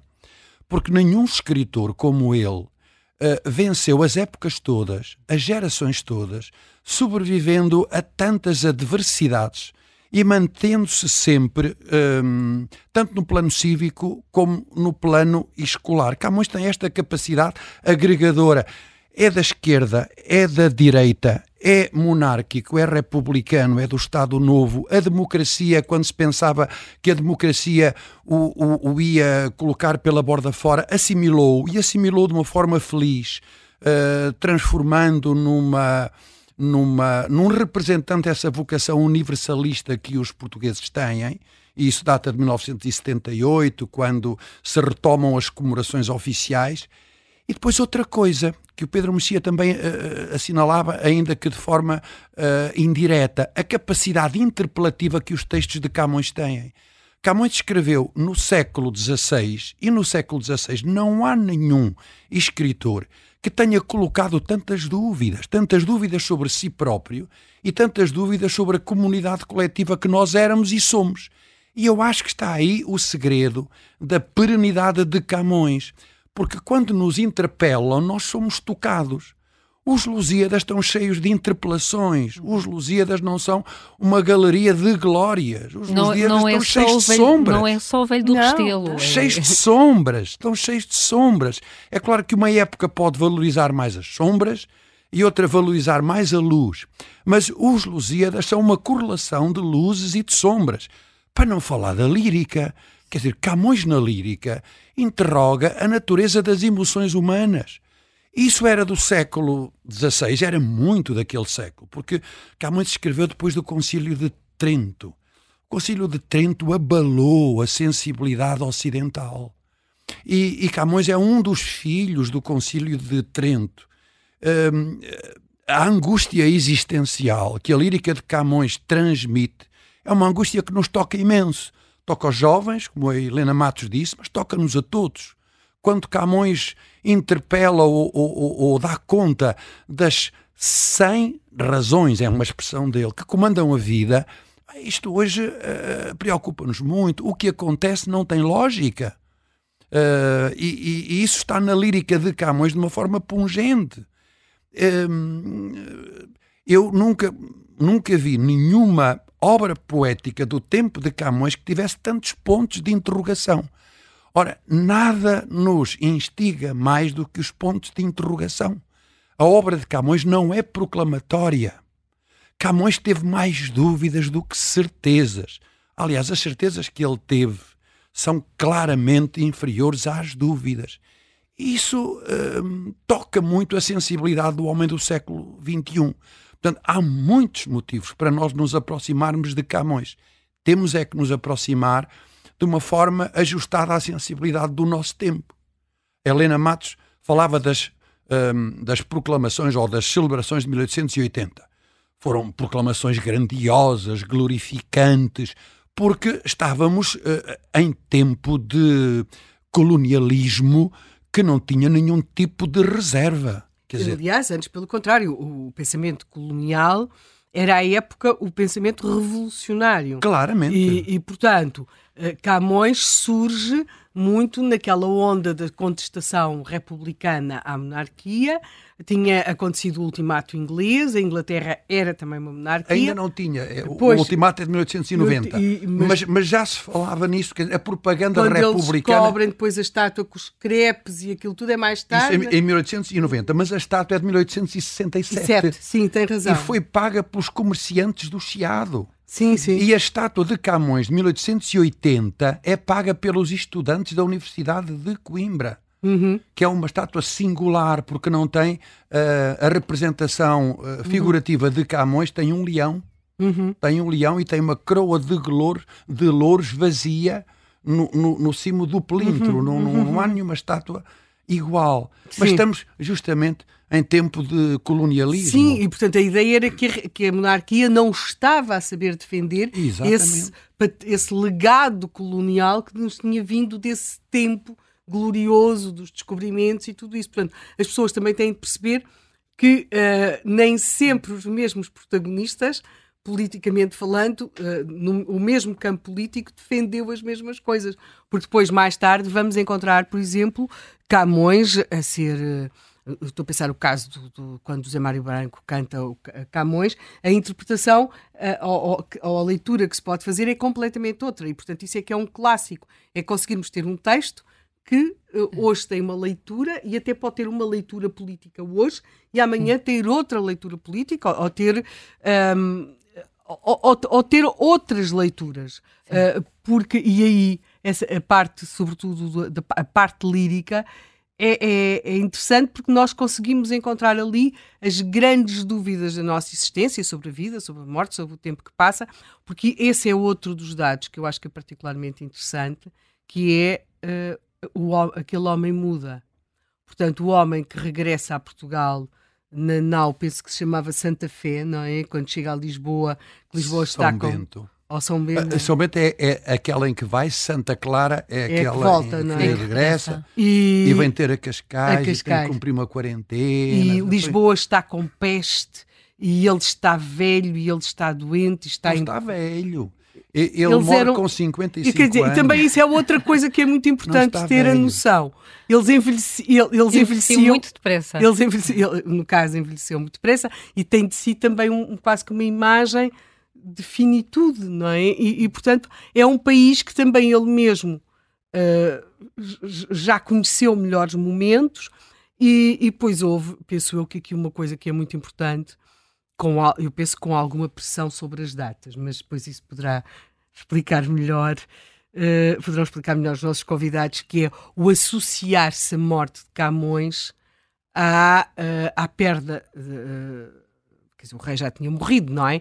E, e Portugal passa a ter como rei também eh, o rei Filipe de Espanha. Portanto, quando ele não, não é aquela coincidência precisa das datas, houve ali algum. Eh, talvez alguma pressão para que aquilo batesse assim mais certo, aliás, porque existem mesmo dúvidas eh, sobre a data da morte, mas existe este associar da morte de Camões a algo que também tinha, que tinha morrido, que era, ou pelo menos durante um tempo, que é Portugal como um reino, como um, como um reino com, com corte em Lisboa. é? Eh, Mas temos estado aqui a falar muito de, de Camões eh, eh, musicado, li, eh, cantado, e temos um, um ouvinte que é professor do Ensino Superior de Música, Pedro Nunes, que está a ligar de Lisboa e que está a organizar uma digressão nacional musical para celebrar os 500 anos de Camões. Pedro Nunes, muito bom dia. Conte-nos conte o que é que está a acontecer. Eh, Bom dia, neste Bom caso. dia. Sim, eu, estou, é, pronto, eu peço desculpa, eu não ouvi o programa até agora, também porque eu estou aqui a trabalhar e não consegui. Mas pronto, eu queria dar aqui o meu, o meu testemunho. Pronto, eu estou a organizar, ah, portanto, uma digressão nacional ah, muito grande sobre ah, os 500 anos do nascimento de Camões. Pronto. Ah, eu não queria muito falar do espetáculo porque é surpresa. é? Pronto, mas eu posso adiantar que é um espetáculo de história, música, poesia e pintura. Pronto. Ah, Mas a eh, digressão para assinalar concretamente os, os 500 anos do, do nascimento, do de- de nascimento de Camões. Sem Exatamente. qualquer, sem qualquer apoio eh, oficial. eh, Não, é isso, estatal. pronto, é isso que eu ia falar. Portanto, nós, eu, eu comecei a trabalhar nesta digressão em 2022, porque, pronto, eu, eh, as digressões, eh, pronto, quando são, pronto, digressões eh, grandes, não é? Têm que ser preparadas com muito tempo de antecedência, não é? Pronto, até porque o espetáculo demorou- muito a fazer, e de facto ehm, é um espetáculo biográfico, como é evidente, Ah, e, hum, e, portanto, basicamente, a digressão que eu estou a organizar tem o apoio do Instituto Camões, ah, do Ministério dos Negócios Estrangeiros, não é? portanto, tem o apoio do Plano Nacional das Artes, também do Ministério da Educação, temos também o apoio da RTP, temos o apoio do Turismo do Porto e Norte, do Turismo do Centro, do Turismo do Algarve, da ainda Direção-Geral do Património Cultural, e, portanto, e agora estamos a trabalhar, eh, eh, portanto, também com os municípios. Portanto, a direção já tem eh, alguns concertos, mas vai ter muito mais, muitos mais. Vamos ter um concerto dia 10 de junho em Constância, por exemplo, que é uma, uma, uma terra que está muito também ligada a Sim. Camões, não é? Vamos ter eh, concerto em Faro, concertos em Faro, vamos ter concertos em Cabeceira de Basto, em, na Maia, também no Fórum da Maia, eh, portanto, em Eurique, em Viana do Castelo. Eh, pronto, o primeiro concerto vai ser precisamente no dia 27 de janeiro, no, uh, portanto, no Centro Cultural do Cartacho, às 21h30. Pronto, e, e, nós já temos uh, vários concertos marcados, mas ainda vamos ter mais, porque pronto, as coisas também pararam um bocadinho, porque nesta altura do Natal, um, pronto, as coisas param todas em função do Natal, não é? Pronto, e portanto agora é que também vamos retomar Sim, em janeiro. Mas digamos que a vida e obra de Camões, de facto, é um bom manancial para um espetáculo musical. Sim, quer dizer, o espetáculo é só musical, pronto, mas isso depois eh, quem, quem, quem for Sim, ver verá. Ficará, ficará a saber. É isso. Pronto, uh, o que eu queria acrescentar é que hum, realmente nós uh, te, te, temos tido muitos, muitas dificuldades na, na, nesta digressão, porquê? Porque o ano onde está a ser comemorado os, portanto, os 500 anos do nascimento de Camões é também o ano dos 50 anos do 25 de Abril. Pronto. E, uh, e o que eu tenho sentido, isso eu gostaria de dizer, portanto, uh, muitos promotores uh, têm, têm, têm se mostrado disponíveis à iniciativa, mas muitos não, é? têm, não têm, portanto, apoiado a iniciativa porque dizem que gastam os orçamentos todos nos 25 anos, dos, nos 50 anos do 25 de Abril. Pronto, inclusive eu já tive reuniões uh, com vereadores, uh, alguns municípios apoiaram, outros disseram-me claramente, assim, preto no branco, que realmente uh, não tinham orçamento porque iam gastar o, o, orçamento da cultura todo nos 50 anos do 25 de Abril. Pronto, eu acho isso incorreto, porque, e não estou aqui a desvalorizar os 50 anos, os 50 anos de 25 de Abril, mas acho que deve haver, uh, deve haver espaço para, para, pronto, para, várias iniciativas comemorativas. Até porque uh, Camões não é uma figura menor, estamos a falar de um poeta que, juntamente com Fernando Pessoa, marcou a língua portuguesa. Aliás, a, a noção de Portugalidade está efetivamente associada a Camões, por isso é que o dia de Camões é também o dia de Portugal e das comunidades, e portanto são, são comemorações da maior importância, é? em termos históricos, em termos identitários, em termos da língua portuguesa, também por isso é que nós temos os apoios que temos, uh, e acho que as coisas devem ser igualmente divididas uh, e, não, e não privilegiar, muitas vezes, umas comemorações em detrimento das outras. É? Porque, e é, isso, e é isso que eu gostaria de, de, de, de testemunhar. Esta é? coincidência de datas acaba por uh, ofuscar uma delas, e é isso que está certo, a sentir. Mas, mas, mas não é correto. Sim, sim. Não é correto, porque pronto, as câmaras podem ter as suas preferências políticas, não, não, não interessa. Mas, mas Camões está muito acima do, do, de questões políticas e de questões revolucionárias. E, portanto, devia, é, nós, e eu, a grande dificuldade que eu tenho sentido é exatamente isso. É porque realmente estas comemorações batem exatamente no mesmo período das uhum. comemorações do 25 de Abril. E, e, não é, e não é, hum, e acho que uma coisa não tem a ver com a outra, não é? E acho que se podem fazer as duas coisas igualmente. Um, mas tenho sentido isso, tenho sentido Sim. que em algumas reuniões que tive, o, o, orçamento da cultura vai todo para os 50 anos do 25 de Abril e depois não resta nada para as comemorações dos 500 anos de Camões. Olha, Pedro... Camões é estudado nas escolas, não é? Dizer, portanto, não é... Pedro Nunes, muito obrigada por uh, ter chamado a atenção para, para esse facto uh, e também uh, chamando a atenção para esta digressão nacional que vai Bem, começar e, e convido, no dia 27 é, de janeiro. Exato, eu queria convidar, pronto, os ouvintes, que, quem tiver interesse claro. no espetáculo, é muito bom. Hum. Uh, dia 27 de janeiro, no, no Centro Cultural do Cartacho, às 21h30. E São depois, todos bem-vindos. E depois vamos, vamos acompanhando essa, essa digressão. É Muito obrigada, é Pedro Nunes. Um bom dia. Bom dia. Um bom, bom dia. dia. Bom e bom dia também, Fernando Pinto Amaral, escritor, professor do Departamento de Literaturas eh, Românicas da Faculdade de Letras de Lisboa, que já está em linha connosco. Bem-vindo também, Fernando Pinto Amaral. Como é que bom se dia. pode celebrar Luís Vaz de Camões? Uh, bom hum. dia. Uh, Luís, o Luís de Camões uh, é, sempre foi um poeta, digamos, escolhido pelos vários regimes que nós tivemos para celebrações, não é? Há um, há um aproveitamento político natural nesse, nesse, nessa escolha do, Camões, por causa, obviamente, da épica e dos Lusíadas, mas também, diria eu, porque ele simboliza, de certa maneira, há bocado alguém falou aí, penso que foi este último interveniente também do, do Fernando Pessoa, e entre Camões e Pessoa, de algum modo, flutua um bocadinho certo tipo de ideia que fazemos do poeta, e, e enquanto Pessoa uh, é um, enfim, simbolicamente para, para muita gente, está mais conectado com uma ideia de um poeta, uh, enfim, dissolvido na multidão, que não dá nas vistas, que de facto uh, tem a ver com qualquer coisa que é muito contemporâneo para nós, mas mas está afastado, digamos assim, da ideia de um, de um eu muito forte. O Camões, pelo contrário, é aquela, aquele poeta que viveu a vida, que não, que não hesitou perante os desafios da vida, que viajou, que, que sofreu, que passou tratos de polé, que viveu muito bem, gastava dinheiro quando tinha, quando não tinha, não gastava. Ou seja,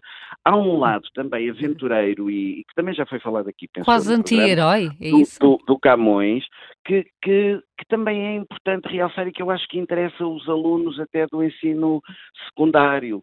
Eh, e, e portanto, a minha, a minha perspectiva nesse sentido uh, tem a ver com comemorações que estejam muito ligadas, como já foi dito também por, por, por, no programa, muito ligadas à, à, prática do Camões no ensino, ou seja, ao estudo do Camões no ensino, tirando um bocadinho daquele pedestal, mas, mas ao mesmo tempo também fazendo perceber que esse pedestal no fundo é, é, o resultado da própria diversidade e grandeza do Camões, porque o Camões, se nós começamos a ler o Camões, o Camões escrevia sobre muita coisa, não era apenas, era evidentemente, tem a ver com a nossa ideia de destino coletivo e pode até associar-se, podem associar-se as, as, as, comemorações do, do 25 de Abril ao Camões, porque pensar no Camões, uh, pensar no Camões é pensar um bocadinho em quem nós somos e o que é que é Portugal e o que é que nos, de alguma maneira, o que é que nos tem dado identidade ao longo destes quase mil anos, mas no caso do Camões Camões de há 500 anos para cá, mas ao mesmo tempo o Camões também é um poeta filósofo, um poeta que uh, escreve imenso sobre a morte, o destino, o que é que estamos aqui a fazer todos, a, a ideia de que há um, também já foi aflorada no programa e que é muito próxima da, da, do, do, do, da ideia do século XVI, de, uma, de, um certo absurdo, de uma certa melancolia. Eh, ele tem, numa das elegias, se não estou em erro, dois não, na, na, canção, é na canção décima, uhum. dois versos absolutamente fabulosos. E para tudo, enfim, buscar razões. Mas eram muitas mais as sem razões. Ou seja, sem razões com S, evidentemente. Ou seja, a ideia de que realmente há um absurdo qualquer, que lhe falta uma razão, que lhe falta qualquer coisa, como depois diria um poeta contemporâneo do século XX, falta por aqui uma grande razão. Portanto, a ideia de que há uma a, a procura de uma razão, digamos, universal para isto tudo, que não existe e que ele procurou no amor, procurou na, na poesia, sei lá onde, não é? Nós procuramos, sei lá, eh, esse, esse género de razões. E o Camões, de facto, não. Eh, se nós lermos o Camões dessa perspectiva, o Camões é atualíssimo. O Camões continua a ser um poeta atualíssimo e também em relação a estas questões agora mais polémicas, do mesmo da expansão portuguesa, como o Pedro Mexia há bocado já, já salientou, os descobrimentos, etc. O Camões dá para ser trabalhado, e nem é trabalhado, é discutido, debatido em numerosíssimos aspectos. E, portanto, eu espero que depois o programa das, das comemorações faça jus a, tudo isso. Estou com... E pode, e pode relacionar-se com o 25 de Abril. Não, não vejo razão para que não se relacione com os 50 anos do 25 de Abril. Porque uma das coisas muito engraçadas que houve no Camões eh, é que o Camões, de facto, foi aproveitado pelo Estado Novo, como foi pela República, como foi pelos. Foi, foi por todos os regimes. O Camões tem sido aproveitado por todos os regimes. Neste momento, há uma, uma espécie de incógnita qual será a leitura que o século XXI, e já nem será a minha geração, nem uhum. de alguma maneira será a geração da minha filha, a geração dos nossos filhos e netos, que leituras é que farão do Camões e como é que o Camões será lido em 2040 ou 2050, se cá estivermos ainda todos. O Pedro Mexia, nesse sentido, eh, arriscava. Eh, bom, estou a tirar uma conclusão, pergunto-lhe, uhum. sem, sem citar o Pedro Mexia, eh, esta ideia dos descobrimentos e do elogio, mesmo com dúvidas, lançada nos Lusíadas, pode levar aqui a um um, uma passagem pelo cancelamento dos tempos modernos por parte de, eu espero que não, eu espero que não, eu espero que não, porque de facto penso também que as pessoas têm que ter a, a lucidez e, e, o bom senso de perceber que todos os textos dos seres humanos são escritos à luz da sua época, não é? Mesmo agora, o que nós escrevemos e o que nós defendemos em 2023 ou em 2024, que está quase a chegar, é fruto da nossa época. Essas pessoas que falam sobre isso é, é, quanto a essas pessoas, é, seria interessante, claro que já ninguém poderá vê-lo, mas seria interessante vermos o, como é que os textos que essas pessoas escrevem agora serão lidos uhum. Em 2200 ou em 2300, se ainda houver humanidade nesse, nesse, nesses anos, não é? Provavelmente os textos que nós escrevemos agora serão também desmontados, calculizados e, e, e, criticados de maneiras que nós nem sequer imaginamos. Tem de haver aqui uma certa humildade, de alguma maneira, ou seja, nós temos de ser humildes perante a época do Camões, como outros mais tarde, daqui a 200 ou 300 anos, terão de ser humildes perante a nossa época. Nós hoje em dia defendemos coisas que poderão ser consideradas altamente desumanas e muito muito e difíceis de suportar daqui a 200 ou 300 anos à luz de critérios que eles podem ter nessa época.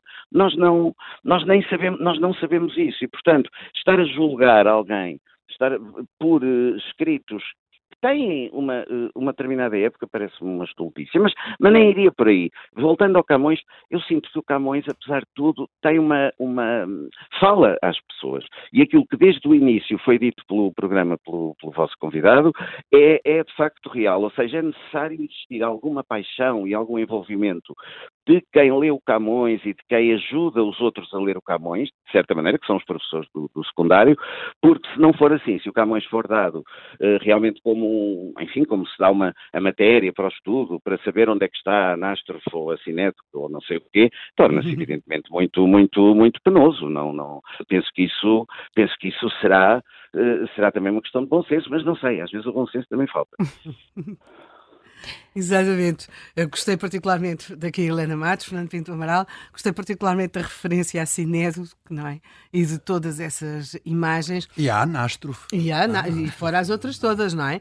Uh, eu ainda sou do tempo Sim, que. Ou, seja, ou seja, o que, eu, o que eu estou a dizer é que os poetas, quando escrevem, eu às vezes digo isto também, dizia isto nas aulas e é, e é uhum. real. Os poetas, quando escrevem, quando o Camões escreveu aquilo, ele não estava a pensar que um dia os alunos iriam identificar esta ou aquela figura. Claro. Ele escrevia porque era aquilo que ele queria escrever. Uhum. E e, e, isso é que é fundamental que as pessoas compreendam, ou seja, que de facto há ali qualquer coisa, e, e obviamente também que tenha a ver com a nossa vida uh, de hoje. Uh, uhum. Isto é, penso que há vários, como também dizia, penso que foi o Pedro, Pedro Mexia, há vários Camões, há muitos Camões. E é claro que aquele Camões da mitologia, o Camões em que se faz, uh, em que estudamos as relações entre os deuses, etc., uhum. esse Camões pode ser reservado para um determinado tipo de abordagem, mais, se quisermos, de pessoas que sabem o que isso é, que estudaram esses aspectos, etc. Agora, há aspectos do Camões sobre o desejo e o amor, sobre a inveja humana, sobre a, a, a glória e a ostentação da riqueza, sobre as questões, e que estão também nos Lusíadas, sobre aquela, as, as passagens finais dos Lusíadas, quando ele volta a Portugal, também já foi aqui aflorado no programa, quando ele volta a Portugal e vê o país em decadência, a sensação de decadência, tudo isso, isso é muito, isso é é muito contemporâneo. Isso fala hoje com as pessoas. É por, eu penso que é por aí que temos de ir e não estar ali naqueles concílios dos deuses e tal, porque isso evidentemente poderá afastar-nos mais do Camões. Nós temos de perceber por onde é que entramos no, no Camões, mas o Camões tem muito a dizer-nos ainda hoje. Penso que tem imenso a dizer-nos, em muitos aspectos. Uhum. Fernando Pinto Amaral, muito, muito obrigada. Uh, é, enfim, é importante às vezes uh, uh, pôr aqui alguma, algum ponto de ordem à mesa e esta, esta ideia, Helena, não sei se queres acrescentar alguma, esta ideia de que até, até a complementar, assinalar-se os 50 anos do 25 Sim. de Abril com os 500 anos do nascimento e, de Camões. E o Fernando Pinto Amaral sabe do que fala quando diz que os poetas, quando escrevem, não estão a pensar que vão fazer uma cinédoque ou uma anástrofe, estão só a pensar é fazer poesia. É? E isso uh, ia tirar muitas dores de cabeça aos alunos claro, deste exatamente. momento que, que têm que estudar. Queria aproveitar, temos aqui connosco José Augusto Cardoso Bernardes, que ele escreveu, aliás, a Oficina de Camões, apontamentos sobre os Lusíadas, que é o seguinte. Uh, os Lusíadas são editados em 1572, estaremos a falar de alguns, uh, não sei quantos exemplares, mas tem algum fundamento aquela ideia de que os Lusíadas, aquele que o Jorge de Sena terá atravessado os Estados Unidos para conseguir ver a edição, uh, os chamados Lusíadas de Camões, que terão estado mesmo nas mãos de Camões e que muitos consideram o livro mais precioso de Portugal, uh, ou seja, que o, os, Lusíadas que Camões ainda terá pegado, não é? E que Frei José Fíndio terá levado para a Espanha e que depois terá acabado nos Estados Unidos, numa universidade. Uh, tem algum fundamento esta, esta, esta história? Olha, Camões esteve na Índia 16 anos. Isso hum. é estranho. É estranho. Acha? Acho. Não era comum, não era Estar-se comum tanto tempo. estar-se tanto tempo na Índia. Mas ele até teve um cargo burocrático, não foi curador dos defuntos. e- Provedor dos defuntos em Macau. Uh, uh, Não é certo, Uhum. mas é bastante, bastante provável que assim tenha Uhum. acontecido. Agora, ele na Índia levou a vida aventurosa que, que já tinha cá, portanto, não mudou de feitio quando chegou ao Oriente.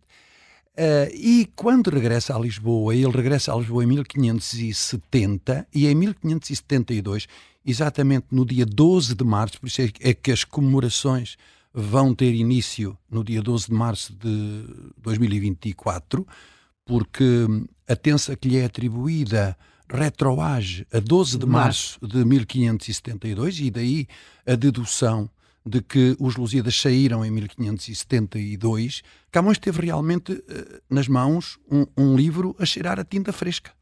E, e n- não há muitos poetas que se possam gabar À disso. época, então, Sá de Miranda, Gil Vicente, Bernardim, para citar apenas três grandes nomes eh, do mesmo século, não tiveram essa dita. Alguns por opção própria, por exemplo, o Sá de Miranda poderia perfeitamente tê-lo feito. Pois. Já Gil Vicente não sei, e Bernardim muito menos, Claro. mas eh, Sá de Miranda teve nas mãos, o- o- eh, desculpe, Camões. Camões teve nas mãos os Lusíadas e cheirou-os, e cheirou-os. E, e o mundo não mudou com a publicação de Os Lusíadas, que é uma ideia que ainda hoje muitos escritores têm quando publicam um livro, saem para a rua e olham para os transeuntes à espera de encontrar neles um impacto qualquer do livro que acabou de sair. E os transeuntes têm a mesma face. E, e- e Camões deve ter tido um desgosto grande com isso, quer dizer, com, com a falta de impacto que os Lusíadas tiveram naquele tempo. Há quem diga que Camões voltou da Índia para publicar os Lusíadas e realmente teve essa sorte de. Sim, porque ele vai sempre gozando de alguma. No meio daquela vida extremamente aventurosa e em que o dinheiro, como dizia aqui, creio que era o Fernando Pinto Amaral, não é? Quando tinha, gastava, quando não tinha, não gastava, não é? E em que vamos encontrar diversas figuras eh, com existência histórica comprovada, alguns eh, nobres, mais ou menos destacados, que, aliás, seu próprio regresso a Portugal também terá decorrido de algum apoio desses seus amigos, ele vai contar com alguns apoios ao longo da sua vida. Importantes. É, são apoios indeterminados. Já há quem diga que os apoios vieram do lado da mãe, que tinha parentesco nobre. Sim, sim, eh, com a casa de Vimioso. Os, con- os condes de, de Vimioso. Aliás, não é por acaso que o primeiro biógrafo dele diz que ele foi a enterrar num lençol que se foi buscar a casa dos condes de Vimioso. Há quem aponte proteções femininas, portanto, Camões deveria ter algum ascendente em algumas eh, mulheres da corte, Dona Francisca de Aragão, por exemplo, a professora Maria Vitalina Leal de, Leal de Matos escreveu um romance sobre isso, porque não conseguia provar eh, no plano erudito que assim tenha sido, então, escrevendo um romance, tem mais liberdade para imaginar que assim tenha sido. Eh, quantos exemplares é que a primeira edição dos Lusíadas teve? Imagina-se que nunca mais do que 200 exemplares. E depois há essa grande controvérsia de saber, de saber se houve só uma edição, só uma edição, Uhum. ou se houve duas ou várias edições, todas elas hum, em simultâneo, portanto, todas elas sob a supervigilância, sob a vigilância do próprio autor, ou foram edições contrafactuais, edições clandestinas. Ou seja, se a primeira edição é de 1572 e a segunda de 1584, a célebre edição dos Piscos, Sim. ou se em vida de Camões houve aproveitamentos eh, clandestinos, eh, talvez, se assim tiver sido, isso seja um indicador do sucesso comercial eh, que, a, que a obra teve. Isso é um caso policial. Já saiu uma edição crítica, muito recentemente, justamente da autoria da, da minha colega Rita Marnoto. Marnoto, por acaso saiu em Geneve.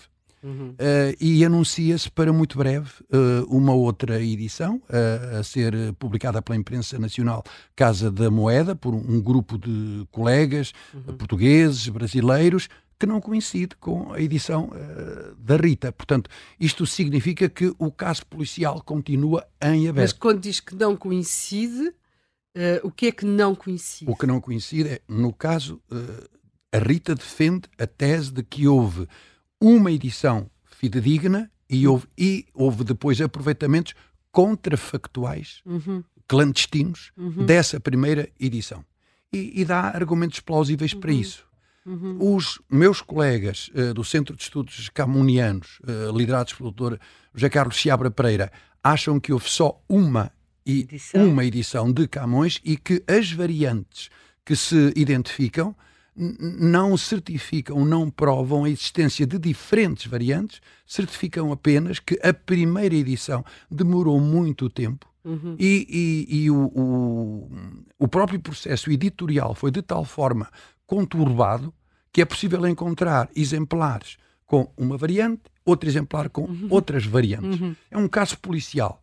Uhum. Agora, eu, eu, eu, eu, pessoalmente não atribuo uma importância magna a, a, essa questão. O, o, que eu gostava que de ver eh, debatido nestas. Uh, e a palavra debate que o Fernando Pinto Amaral trouxe à colação é muito importante. Camões precisa de ser debatido. Uhum. Há questões científicas que não estão dirimidas, que não estão claras, que não estão claras. Essa é uma delas, mas há, sobretudo, o problema da lírica de Camões. É que não se sabe o que é que Camões Exatamente. escreveu. Eh, eu, eu tentei explicar que há pouco, Camões escreveu? mas, eh, claro, com muito menos competência e conhecimento, que é eh, quando nós estudávamos Camões na faculdade, havia uma coisa que se definia como corpus, que se tinha a certeza que era de Camões, e depois havia uma parte muito extensa, extensa, extensa, extensa, extensa, em que não se tinha a certeza se, se o autor era ou não Luís Vaz de Camões, não é? Exatamente. Portanto, essa é uma questão que justifica estudo, que justifica uhum. debate, que justifica a constituição de equipas uhum. de investigação. Eu espero que as comemorações sirvam para isso. Ou pode ser que, finalmente, a, a, a, inteligência artificial que agora veio definir a autoria de um quadro de Rafael, talvez uh, aplicada aos textos, nos consiga dizer se Sabe que eu tenho muitas esperanças nisso. Uhum fundadas esperanças é nisso. Aliás, o, o, a, edição que a professora eh, Rita eh, acaba de publicar em Geneve já recorre a aplicações informáticas e, e, e traz uh, argumentos que nós considerávamos muito débeis e ela confirma-os uhum. através uh, dessas aplicações uhum. informáticas. Eu acredito uhum. que nós dispomos hoje de instrumentos de validação dos uhum. textos líricos de Camões que não tínhamos até aqui. Uhum. Acredito muito nisso. Portanto, acredito que as comemorações tenham uh, uh, uma dimensão científica que é indispensável. Acredito que tenham e, e tem que ter uma dimensão cívica, porque Camões é uma figura Sim. cívica.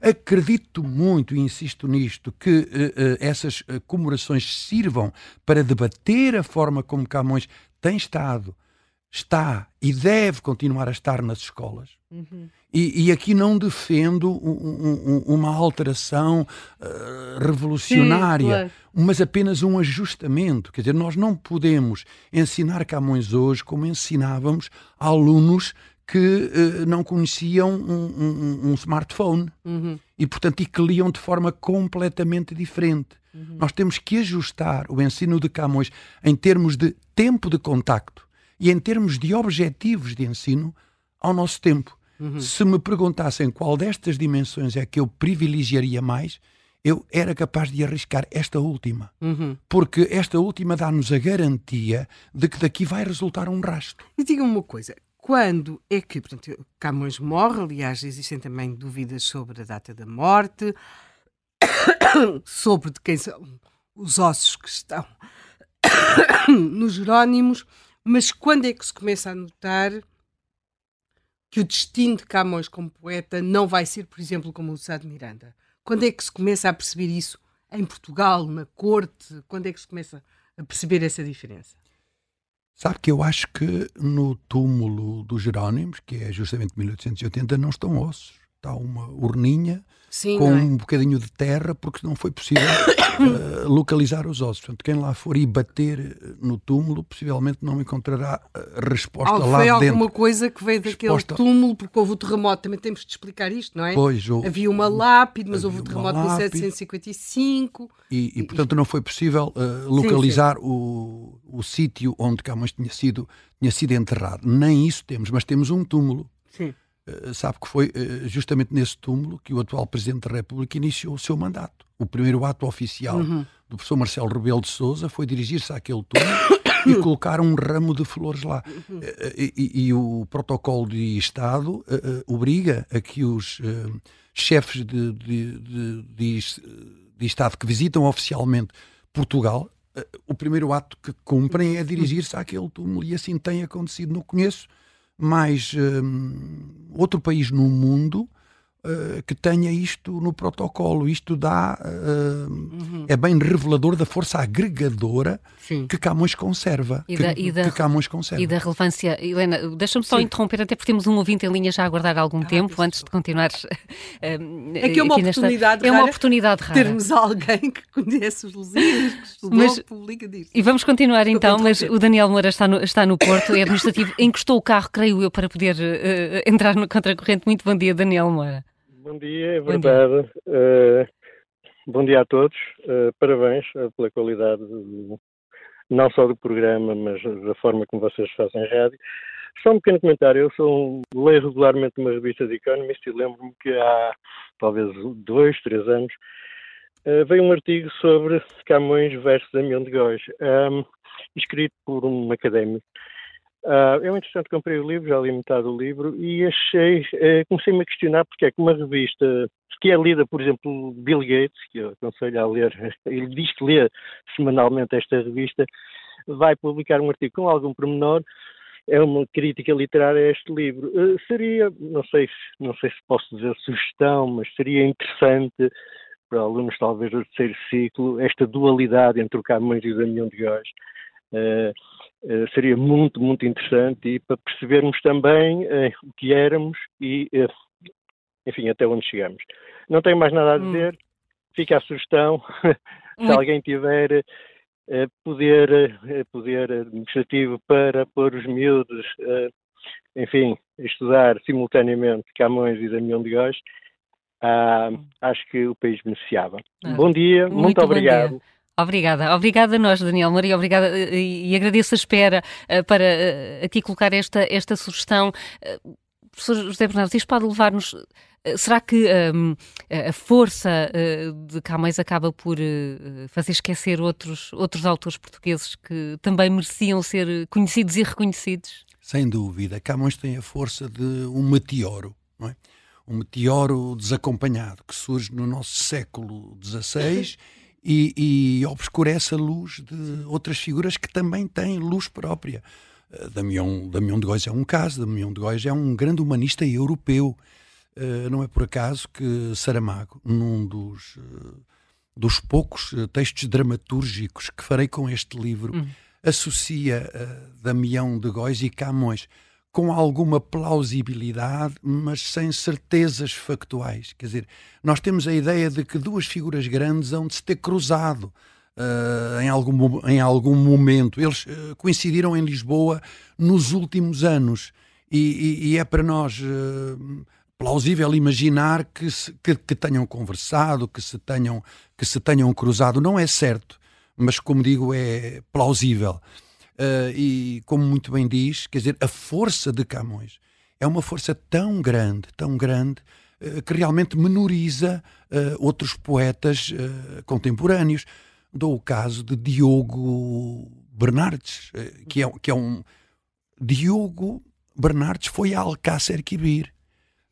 E, e, mas quem se oferece para ir com o rei é Camões. Camões, nas últimas instâncias dos, dos Lusíadas, oferece ao rei para ir com ele, para servir-vos braço às armas feito, mente às musas dada. Mas quem vai é, é Diogo do Couto, que tristemente fica lá cativo e depois ninguém se lembra dele para o, o resgatar. E está a ver, é uma figura esquecida. E, e, e é um poeta de, de, de, de grande mérito. Mas realmente a força de Camões tem por um lado, este benefício de ser uma figura grandiosa. Eh, eh, eh, este telefonema também serve para sublinhar um aspecto que talvez as comemorações possam, ehm, digamos assim, alavancar, incentivar. É a integração de Camões na cultura europeia do seu tempo. Quer dizer, Camões é, é, é muito concebido como um, um, um, poeta português, no sentido grandioso, mas ao mesmo tempo estrito da palavra. Camões é um grande poeta europeu. E, e, e a integração dele eh, na rede da poesia e do pensamento europeu deveriam ser reforçados. Uh, a minha colega, a professora Rita, contribuiu já muito para isso, integrando Camões no humanismo, sobretudo no humanismo da raiz italiana. Mas há muito a fazer. Uh, para integrar Camões uh, na cultura hispânica, na cultura francesa. Esse seria um aspecto que o, o, o camonismo uh, deveria prosseguir. E, e, isto surgiu justamente na, na, sequência da chamada deste nosso ouvinte e, e nesta necessidade de relacionar Camões com outros. Quando relacionamos Camões com outros poetas, não estamos a diminuir a grandeza de Camões. Não estamos, e, e não temos que ter medo por isso assim como quando relacionamos pessoa com os seus contemporâneos, não estamos a obscurecer a aura de pessoa. Estamos, pelo contrário, a, a enaltecê-la e, e, e, a torná-la até mais plausível. Camões não foi um meteoro desacompanhado, foi uma estrela com brilho intenso no meio de um firmamento muito rico. E isso é muito importante, porque uh, até para do ponto de vista dos jovens, e que é, não existe pelo menos na pintura e na literatura, a, esta ideia, de, eu gosto muito dessa expressão de um meteoro desacompanhado. Ou seja, uh, quando nós vemos o que acontece com a pintura em Espanha, uh, nós percebemos existem os Goias, os Velázquez, depois outras épocas os Picassos, o Sorolla, mas existem existe, existe um mundo de contacto entre pessoas que, que partilham de, de, um, de, um, dom, de um talento, de uma técnica e, do, e da aprendizagem. Portanto, esta ideia tem de se explicar, e isso eu acho que é particularmente importante explicar hoje aos jovens, até porque existe esta ideia de que tudo é arte e que se faz um risco que é um quadro e que se faz uma frase e, e se está a pessoa, uh, uh, Fernando Pessoa, uh, não Pessoa, uh, essa de Queiroz, esta, esta ideia de que implica aprender, implica conviver, implica ler. Camões foi também um grande leitor. Isso nota-se quando se viu o que ele escreve. Ou seja, ignorantes e brutos podem ter o maior talento, mas não conseguem produzir nada sequer ao nível do seu talento se não virem os outros, se não lerem, se não conhecerem, se não praticarem, se não escreverem. Ninguém se sente um dia, quer dizer, isso poderá acontecer do ponto de vista religioso, mas no ponto de vista humano, ninguém se sente um dia e produz uma obra-prima uh, estonteante para o mundo. Isso não, isso não existe. Portanto, o que nós temos aqui, isso é, é muito visível no século 16 português, é, é, é, é, é muito bom. Ou seja, há muito. Nós podemos. Eu, eu confesso desde já que, à exceção do Padre António Vieira e pouco mais, depois tenho muito pouca hum, empatia com o que sucedeu a seguir mesmo para aquelas coisas do barroco e do neoclassicismo. E costumo sempre pensar que enquanto houver para ler ali no Renascimento, escuso de chegar tão à frente, porque eu nunca vou ler tudo o que se escreveu no Renascimento, e, e portanto, até porque não são leituras que se façam uma vez, têm de se fazer várias, e, e até porque, como são textos muito bons, aquilo que nós lemos lá aos 20 ou aos 30 anos não é a mesma coisa que vamos ler mais tarde, e, portanto, há aqui esta ideia que eu acho que é particularmente importante, que é perceber este foi um homem que viveu, foi um homem que realmente teve uma vida apaixonada, realmente uma vida na qual as mulheres, o dinheiro, o jogo, as espadas, as, tudo aquilo teve um papel muito importante. Uh, e também algum, presumo eu, algum feitio, nem sempre, uh, do, do, uh, não, não seria certamente um exemplo de virtudes, é, é, profundamente humano, mas é um homem que leu, que, que, leu, que leu muito, que estudou. Portanto, e, e isso eu acho que é particularmente importante percebê-lo hoje, numa altura em que se acha que tudo, em que tudo brota de uma inspiração. Não. E, Camões e vivemos tinha, na globalização? Camões tinha uma global. profunda inspiração, mas há ali muito trabalho. O nosso convidado poderá explicar isso certamente melhor que eu, mas, mas acho que é uma ideia também que faz falta hoje. Faz. É muito simples uh, quando queremos persuadir um aluno de que hum, a sua tese, a tese da Helena, está correta, uh, basta confrontá-lo com isto. Camões escreveu 8.816 versos, com 10 sílabas cada um. Se achas que é pouco, tenta escrever um décimo ou um centésimo disso, cumprindo as regras uhum. métricas, uhum. que não são fáceis, e contando uma história lógica. Se achas que realmente escrever os Lusíadas é uma coisa fácil e que Camões pode ter escrito os Lusíadas numa noite, com um, um computador à frente, imagina uh, o, o, o estudo que está por detrás dos Lusíadas e dizer-lhes: olha, desde o princípio do século XVI que nós temos notícia de incitamentos, de exortações. Os poetas exortavam-se uns aos outros a escrever uma epopeia. Uhum. Sim, todos, sim. todos, todos, todos. Quando recebiam uma écloga, uma elegia, está muito bem. Mas quando é que tu escreves a epopeia? Logo no prólogo do Cancioneiro Geral, em 1516, já há a, a, a, exortação, a ideia de que Portugal precisava de uma epopeia, epopeia que uh, eternizasse os feitos que estava a praticar. Mas ninguém conseguiu escrevê-la a não ser Camões. E nós fomos, uh, nós portugueses, dos primeiros europeus a ter uma epopeia em língua portuguesa o que constitui também um, um, uma, um, certificado de emancipação da nossa língua, sabe? Sim, até porque durante muito tempo até se escreveu em castelhano também, não é? E latim. O castelhano era um, uma língua de cultura e o Sim. português era uma língua de comunicação. Uhum. Basta pensarmos em Gil Vicente. Sim. Gil Vicente escreveu numa língua e noutra, quando escrevia farsas, escrevia em português, quando escrevia comédias, que era um género mais sim, sim. elevado, escolhia o castelhano. É? Uhum. É? Mas Camões, com os Lusíadas, tornou a língua portuguesa adulta adulta. Por isso é que em 1580 os Lusíadas são traduzidos para castelhano. Uhum. Para castelhano. Há dúvida se Camões ainda viu essa, essa tradução ou não, possivelmente já não, já estaria muito doente, muito, muito mais doente do que nós hoje aqui uhum. todos. Mas uh, uh, há essa dúvida. Mas chamar a atenção. Uma pergunta. Essa questão da tradução não é aí não era muito comum haver traduções para. Não. É, é, uma consagração, é uma dizer, consagração é, é, é o, o, o, o, reconhecimento uhum. de que a obra de Camões se destacava uhum. no conjunto europeu e, portanto, os espanhóis traduziram uhum. e, duas edições no mesmo ano, no uhum. mesmo ano, em 1580.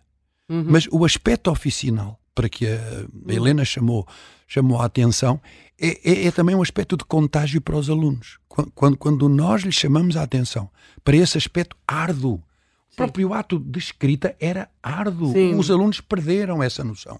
Uhum. Camões escrevia com uma pena, com uma pena que tinha que molhar de linha e meia em linha e meia. E escrevia num papel áspero, áspero. Agora, nós não temos um único autógrafo de Camões, uma única letra desenhada por Camões. Temos de outros poetas do uhum. século XVI e não sim. temos de Camões, desapareceu tudo. O que também é estranho. Uhum. O, que, o, que, também é estranho. Mas o, os, os, documentos que temos, os autógrafos que temos daquela época, são normalmente hum, uh, documentos manuscritos limpos. O que significa que antes de escrever pensava-se. Pensava-se.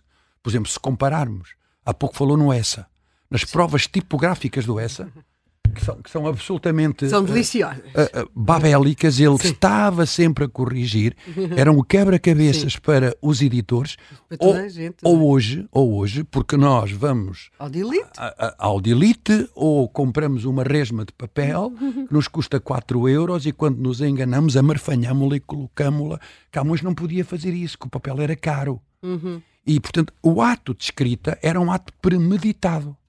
Quando há pouco dizia que Camões salvou os Lusíadas a nado, eu não tenho a certeza disso. Pois, ele alude a isso realmente. Mas sei que havia uma ilustração Agora, ele salvou os Lusíadas a nado. No manual escolar que eu, que eu usei enquanto criança. E, e a iconografia, há tantos quadros dele a, a nadar só com uma mão. Repare, aquilo foi num naufrágio um naufrágio alteroso, e eu já tenho falado com nadadores competentíssimos que me dizem que era muito difícil uma pessoa com um, com um uh, manuscrito lá em cima e a tentar enfrentar ondas alterosas e a salvar a pele. Eu interpreto, um pouco livremente, confesso, essa confissão. Ele salvou os Lusíadas Anar porque os tinha na cabeça.